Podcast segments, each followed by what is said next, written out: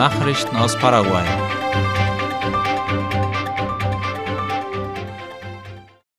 Vorstellung eines Programmes für ökologischen Ackerbau. Das entsprechende Programm mit Plänen und Projekten zur Förderung der ökologischen Landwirtschaft in Paraguay ist vom Technischen Komitee zur Förderung des ökologischen Landbaus vorgestellt worden. Darüber schreibt die staatliche Nachrichtenagentur IP Paraguay. Das Nationale Programm für ökologischen Landbau, kurz PNO, soll den ökologischen Ackerbau als nachhaltige Form des Nahrungsmittelanbaus in Paraguay stärken. Nach den jüngsten Berichten des Nationalen Dienstes für Pflanzenschutz und Saatgutqualität Senave beläuft sich der Bioanbau in Paraguay auf rund 57.000 Hektar. Das entspricht 0,3 Prozent der gesamten landwirtschaftlichen Nutzfläche des Landes. Zwischen 2018 und 2019 ist die Anbaufläche von Bionahrungsmitteln um 34 Prozent gestiegen. In Paraguay gibt es derzeit etwa 38.000 Bioproduzenten. Die Organisation des diesjährigen Kongresses für Straßen und Verkehr ist im vollen Gange. Darüber berichtet das Ministerium für öffentliche Bauten und Kommunikation MEOPC auf seiner Internetseite. Es handelt sich demnach um den vierten paraguayischen Straßen- und Verkehrskongress, der in Asunción stattfinden wird. Der Kongress wird vom Paraguayischen Straßenverband und vom Paraguayischen Büro des Weltstraßenverbands PIARC organisiert und durchgeführt. Die Themen befassen sich mit der Entwicklung neuer Technologien und innovativer Techniken im Straßenbau. Dadurch soll das Wissen um gute Baupraktiken gefördert werden, sei es im Straßenbau, im Forschungsbereich oder bei Straßeninfrastrukturprojekten. Bauern aus Itapua spenden Reis für die Ukraine. Darüber schreibt die Zeitung OI. Die Spende wird über ein Unternehmen abgewickelt, das Reis aus Paraguay aufkauft, diesen an eine gemeinnützige Organisation geliefert hat und den Reis in die vom Krieg in der Ukraine stark betroffenen Städte schicken wird. Außerdem wird ein Teil des Nahrungsmittels an Notunterkünfte in Polen gehen. Am vergangenen Dienstag traf die erste Reislieferung von 22.000 Kilogramm an ihrem Bestimmungsort ein und gestern schlossen sich weitere polnische Geschäftsleute, die paraguayischen Reis vertreiben, der Aktion an. Nachrichten aus aller Welt.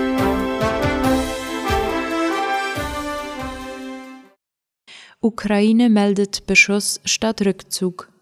Die russische Delegation hatte bei den Verhandlungen in Istanbul am vergangenen Dienstag angekündigt, dass die russischen Truppen im Großraum Kiew und rund um die Großstadt Tschernihiv im Norden der Ukraine umgruppiert werden sollen. Die Kampfhandlungen sollten demnach zurückgefahren werden, wie die Tagesschau schreibt. Doch offenbar gab es dort erneut Angriffe. Am gestrigen Morgen waren aus den nördlichen Vororten Kiews intensive Angriffe zu hören, berichtet die Nachrichtenagentur Reuters. Nach Angaben des Bürgermeisters von Tschernihiv gab es auch dort wieder Angriffe. In der Stadt sind 100.000 Menschen eingekesselt. London koordiniert Geberkonferenz für Kiew. Der britische Verteidigungsminister Ben Wallace koordiniert seit gestern die zweite Geberkonferenz seit Beginn der russischen Invasion. Es geht dabei um Waffen und Geldspenden für die Ukraine. Bei den Beratungen sollen 30 Länder vertreten sein, wie es gestern Abend laut ORF aus Kreisen des britischen Verteidigungsministeriums hieß. Ziel sei es, die Partnerländer über die militärischen Bedürfnisse der Ukraine zu informieren, um die internationale Reaktion so koordiniert und effektiv wie möglich zu gestalten. Großbritannien hat nach eigenen Angaben bisher mehr als 10.000 Abwehrraketen und umgerechnet rund 470 Millionen Euro für humanitäre und wirtschaftliche Hilfe an die Ukraine gespendet. Bundeswehreinsatz Irini soll verlängert werden. Deutschland hat eine Verlängerung der deutschen Beteiligung an der EU-Marinemission Irini im Mittelmeer auf den Weg gebracht. Der Einsatz dient vorrangig der Überwachung des Waffenembargos gegen Libyen, wie die Deutsche Welle schreibt. Das Bundeskabinett billigte eine Fortsetzung des Mandats um ein weiteres Jahr bis Ende April 2023. Demnach sollen weiterhin bis zu 300 Soldaten eingesetzt werden können, um das Waffenembargo der Vereinten Nationen gegenüber Libyen zu überwachen und durchzusetzen. Über die Verlängerung des Mandats muss noch der Bundestag entscheiden, wie es heißt. Die Millennials und der Krieg in der Ukraine. Erst die Weltfinanzkrise, dann die Corona-Pandemie und jetzt ein Krieg in Europa. Die junge Generation kommt aus dem Krisenmodus nicht mehr raus. Was macht das mit ihr? So ein Bericht der Deutschen Welle. Sie sind geboren zwischen 1980 und 1995. Ihrem Übergang in ein selbstständiges Leben standen jedoch viele Ereignisse im Weg. Erst die Weltwirtschaftskrise von 2008, deren Auswirkungen noch heute zu spüren sind. Dann seit zwei Jahren im Krisenmodus wegen Corona. Sie konnten oft kein finanzielles Polster aufbauen und stehen im Vergleich zu den vorherigen Generationen schlechter da. Heute ist der Ukraine-Krieg, der sie unter Druck setzt.